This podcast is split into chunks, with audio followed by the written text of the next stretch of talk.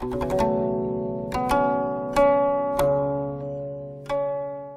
爱的同学们，大家好，我是少华。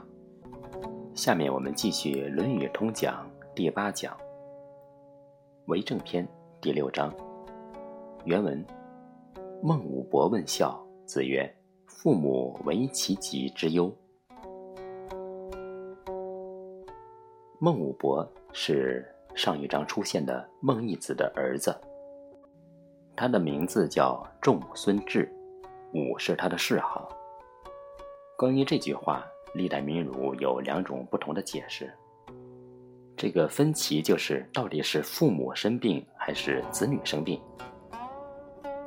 按照刘宝南的《论语正义》，他这么解释：《礼记·曲礼》说，父母有疾。患者不洁，行不祥，言不惰，琴瑟不御，食肉不知变味，饮酒不知变貌，笑不治审，怒不治力，疾止复故，皆是以人子忧父母疾为孝。那如果要是以人子忧父母解，那这句话的句逗呢，就应该是父母为其疾之忧，中间呢断一下。可以加个逗号。按照这种解释，那么这个父母与这个后面的“其”，从语法上呢是相重复的，但是呢又和上下文这个“孝”呢是相合的。但是如果要是把这个“疾”理解成是父母忧子疾来看的话呢，语法上是没问题，但是从“孝”来说，解释起来。就比较绕。那朱熹呢认为是父母担心孩子生病。我们来看他的解释：此章言父母爱子之心无所不至，唯恐其有疾病，常以为忧也。就是说，父母爱子心切，无所不至，生怕孩子生病，那么就会感到很担忧。人子体此，而以父母之心为心，则凡所以受其身者。自不容于不谨矣，其不可以为孝乎？做子女的能够体察到父母的这片苦心，所以就不容自己不谨慎来爱惜自己的身体，不让他生病，这难道不可以说是孝吗？旧的版本的注释：人子能使父母不以其陷于不义为忧，而独以其疾为忧，乃可谓孝。这种说法也是可以说得通的。这短短的一句话，呈现的是父母与子女之间的一种真情，是一种自然而然的真情流露。父母会为孩子担心，孩子也会为父母的健康担忧，都是相互为对方考虑。这样的一种相互关爱与关心，不用分谁为谁忧心，孝。其实就此就是在这种情感中发生了。孝是一种结果，前因是父母与子女之间的真情以及相互为对方无私的付出，从来都不是说先有孝道才有这份真情。孝道是基于真情所订立的一种子女与父母的相处形式，这是前因。有了前因，才有后果，也就是孝行的呈现。孔子最是强调人之真性情、真感情，由近及远，老吾老以及人之老，幼吾幼以及人之幼，由近推远，给予人性中本有的美好的良善的属性，而上达到孝到仁这样疏导的通路，就是人道，仁慈仁爱的人。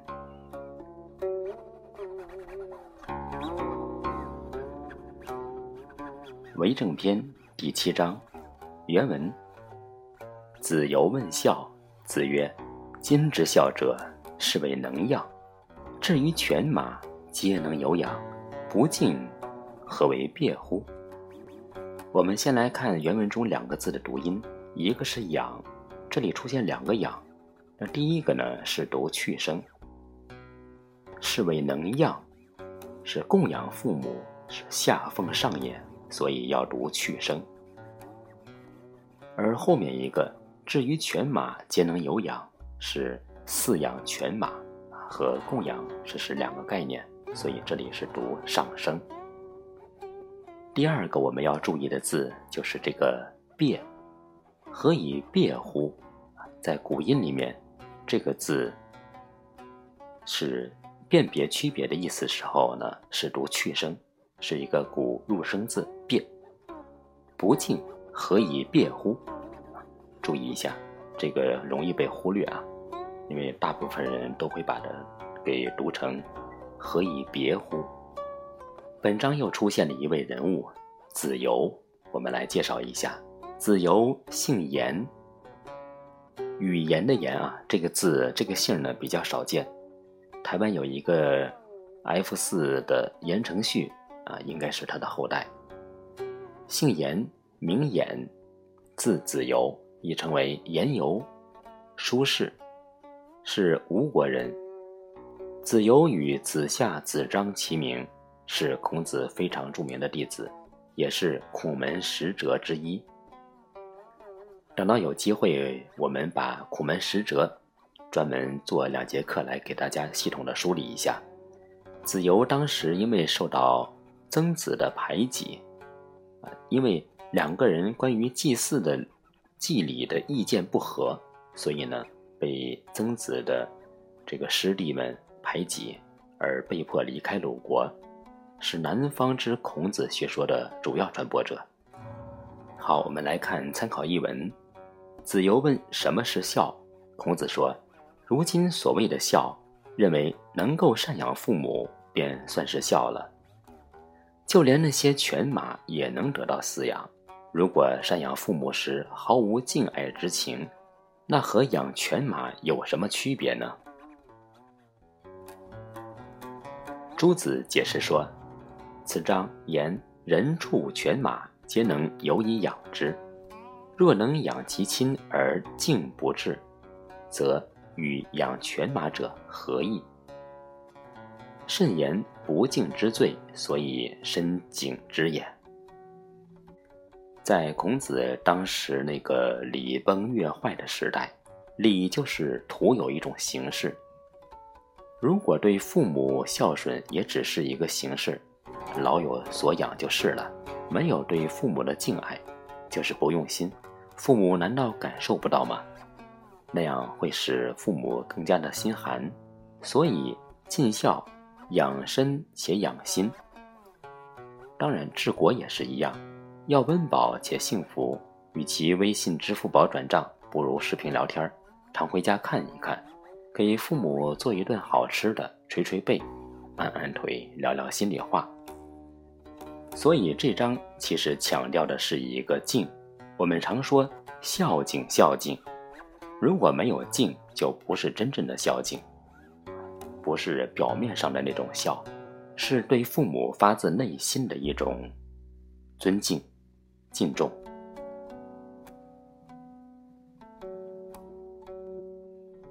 为政篇第八章，子夏问孝。子曰：“色难，有事，嫡子服其劳。有酒肆，先生传，曾氏以为孝乎？”我们先来看字的读音。第一个字“”，在这里我们说“嫡子”。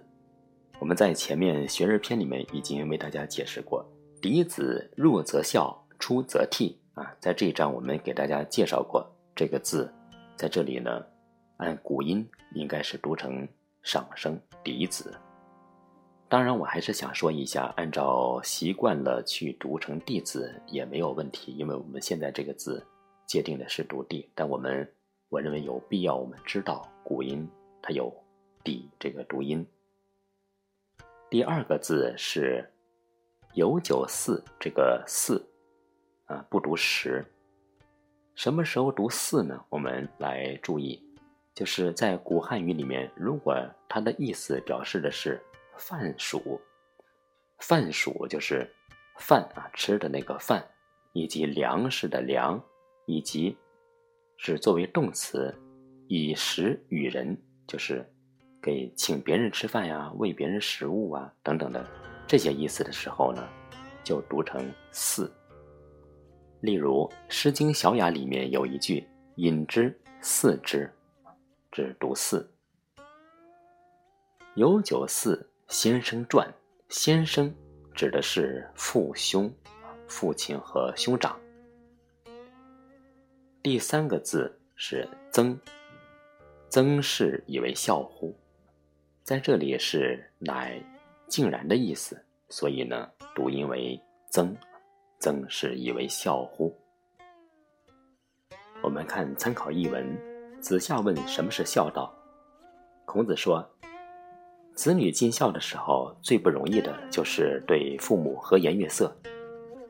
家里有事儿的时候，子女去服侍效劳，有好的酒食让父母兄长辈先饮用，难道这就算是孝了吗？